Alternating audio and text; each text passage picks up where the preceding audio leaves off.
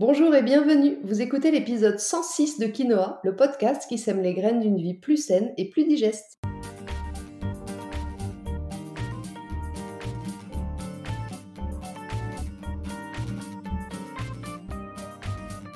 Je suis Julie Coignet, naturopathe spécialisée dans les troubles digestifs et les maladies inflammatoires chroniques de l'intestin. J'accompagne aussi les femmes enceintes, les enfants et les sportifs via des consultations sur Montpellier ou à distance et des programmes en ligne. Ma mission à travers ce podcast est de vous aider à adopter de nouvelles habitudes de vie plus saines et équilibrées pour votre santé en général, mais aussi pour vos troubles digestifs en particulier. Dans ce 106e épisode de Quinoa, j'ai eu envie de vous présenter les principaux types de yoga que vous pourrez croiser ici ou là. Parce que si vous me suivez sur Instagram, vous savez que j'ai suivi une formation à l'enseignement du yoga l'année dernière et que je commence dès cette semaine à proposer des cours de yoga dans ma commune, à côté de Montpellier. Mais avant d'entrer dans le vif du sujet, je remercie comme chaque semaine toutes celles et ceux qui prennent quelques minutes pour s'abonner à mon podcast sur leur plateforme d'écoute ou qui me laisse un petit commentaire sur Apple Podcast, la seule plateforme qui permet de faire gagner de la visibilité à mon podcast. Si vous avez deux minutes, je vous mets le lien direct dans la description de l'épisode. Allez, sur ce, c'est parti pour l'épisode du jour. Depuis l'explosion du yoga en Occident, il y a à peu près 50 ans, le yoga est toujours en constante évolution, aussi bien de son nombre de pratiquants que de ses formes. Et du coup, vous êtes nombreux à avoir envie de vous y mettre, mais à pas forcément savoir quelle forme choisir, ou alors à avoir testé une forme de yoga un petit peu trop mou, trop calme, et à penser que tous les yogas sont comme ça.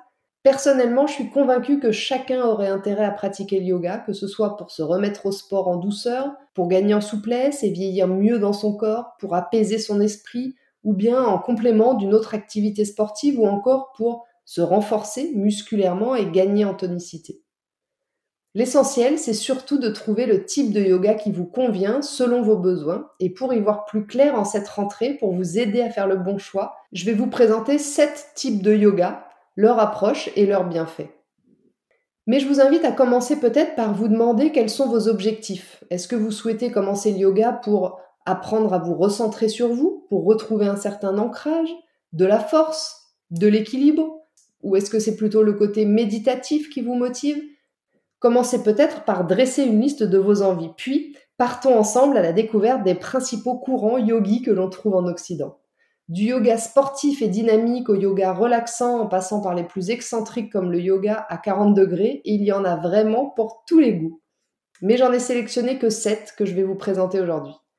Premièrement, commençons par le Hatha Yoga. Le Hatha Yoga, c'est le plus ancien et traditionnel et peut-être aussi le plus populaire des yogas. Il a été codifié en Inde par le fameux Patanjali dont vous avez peut-être déjà entendu parler.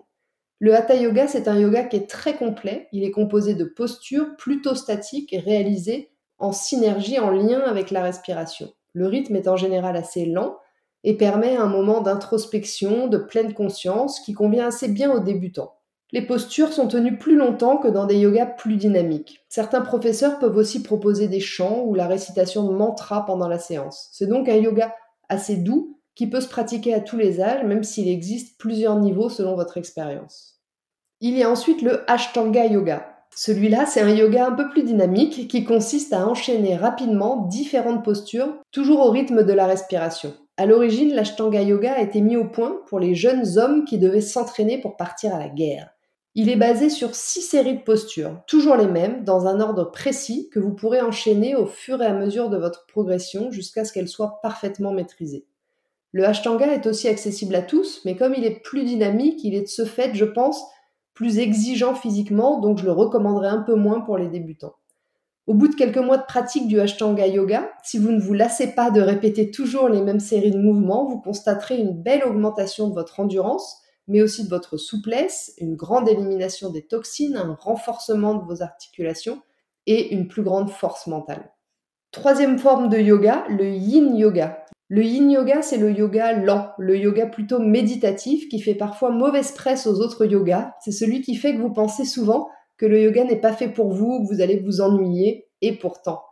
Pendant une séance de yin, les postures sont tenues plusieurs minutes, parfois 5, 10 ou même 20 minutes. Donc forcément, on en fait moins que dans un autre type de yoga, mais c'est pas ça le but. C'est un yoga qui aide à favoriser le lâcher prise, le relâchement, à se concentrer sur la respiration, à calmer son esprit et donc à relâcher son système nerveux. Pas simple, me direz-vous, mais pourtant tellement nécessaire. D'ailleurs, c'est un yoga qui peut très bien compléter des cours de yoga plus dynamiques.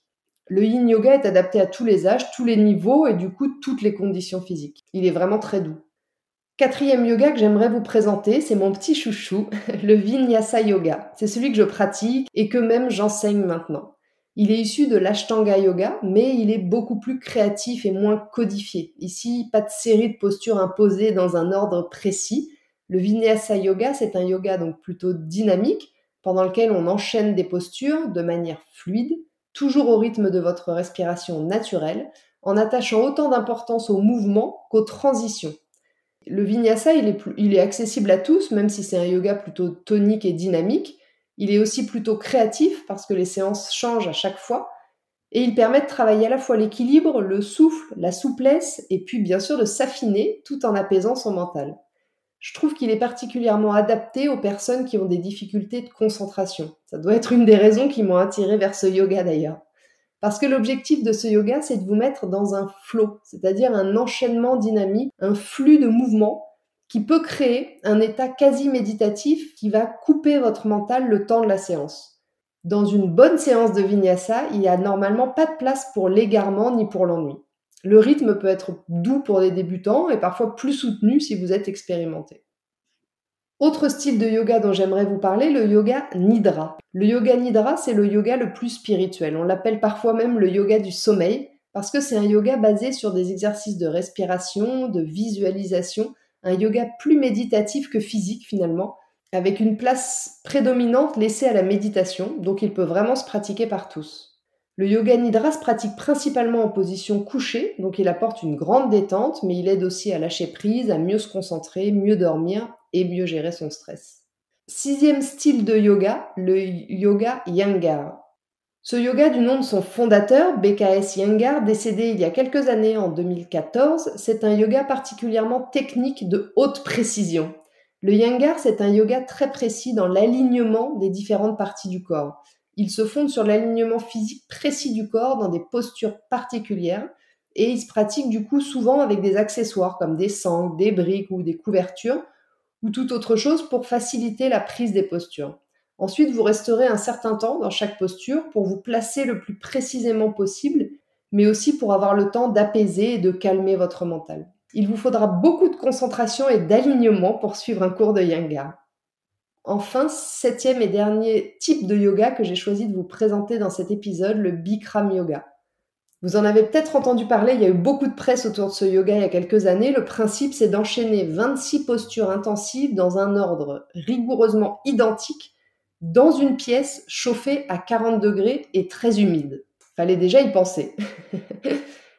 en général, les postures changent toutes les 5 à 6 secondes et grâce à la chaleur, le corps est plus souple, plus mobile et du coup, on peut insister un peu plus sur les étirements des tendons, des muscles ou des ligaments. Vous allez aussi beaucoup transpirer et donc éliminer un grand nombre de toxines et en général vous sortez de ces cours extrêmement détendus. Par contre, vu le contexte, c'est un yoga assez intense qui va demander une bonne condition physique et surtout un bon cardio. À éviter bien sûr si vous avez des problèmes cardiaques. Bien sûr, cette présentation est non exhaustive. Il existe plein d'autres styles de yoga et il en sort de nouveau plus ou moins proche de la philosophie initiale très régulièrement. Mais je pense que c'est ceux que vous retrouverez le plus couramment dans les studios autour de chez vous. Alors voyons maintenant quel est peut-être le meilleur yoga pour débuter. Selon votre forme physique, je dirais que soit le Hatha Yoga, soit le Vinyasa Yoga, plus dynamique et plus fluide, bien qu'il existe maintenant du Hatha Flow qui se rapproche de la fluidité du Vinyasa, ça me paraît être les deux yogas les plus adaptés si vous débutez la pratique. Mais sachez que quel que soit votre choix, dans cette diversité qu'offre le yoga, vous trouverez tous, j'en suis sûr, le style qui vous correspond et qui convient à vos besoins, à vos attentes du moment. Vous aurez peut-être aussi parfois l'envie et la curiosité de tester d'autres styles que celui que vous avez initialement choisi. Et d'ailleurs, je vous le recommande grandement parce que chaque approche est finalement assez complémentaire, tout comme chaque professeur d'une même pratique. Alors n'hésitez jamais à essayer, à tester différents cours et différents enseignements. Mais quel que soit votre choix, un yoga plus ou moins dynamique, plus ou moins méditatif, plus ou moins rigoureux, plus ou moins créatif, c'est aussi beaucoup l'enseignant qui va donner le ton des séances. Pour conclure, retenez que, mis à part quelques pratiques très méditatives, avec tous les types de yoga plus actifs, vous profiterez de nombreux bienfaits pour vous apaiser, vous déstresser, prendre soin de votre corps, bien sûr, renforcer votre équilibre, votre souplesse, votre endurance et votre esprit, mais aussi pour apprendre à mieux respirer, pour vous aider à mieux dormir ou encore pour faire baisser votre niveau d'inflammation, vieillir en pleine forme et améliorer votre posture globale. Voilà, sur ce, l'épisode 106 de Quinoa touche à sa fin. Je vous remercie de m'avoir écouté jusqu'ici. J'espère que vous y voyez maintenant un petit peu plus clair sur les principaux types de yoga envisageables. Mais la meilleure chose pour vous faire une idée plus concrète et précise, je pense que c'est d'aller tester différents cours autour de chez vous pour trouver la forme et l'enseignant surtout qui vous convient. Si vous êtes à côté de chez moi, vers Pérol ou Montpellier, les portes de mon tout nouveau petit studio vous sont bien sûr grandes ouvertes pour tester gratuitement une de mes séances. La semaine prochaine, dans l'épisode 107 de Quinoa, en ce tout début septembre, nous allons parler des objectifs de vie. Je vous donnerai ma méthode pour les identifier et les mettre en place afin de commencer cette nouvelle année scolaire de la meilleure façon possible et en phase avec vos objectifs. En attendant, si vous voulez me faire un petit coucou ou échanger, j'en serai comme toujours ravie et je vous attends sur Instagram, juliecoignet-du-8 naturopathe. Et n'oubliez pas, comme le disait très bien l'abbé Pierre, il ne faut pas attendre d'être parfait pour commencer quelque chose de bien. À bientôt!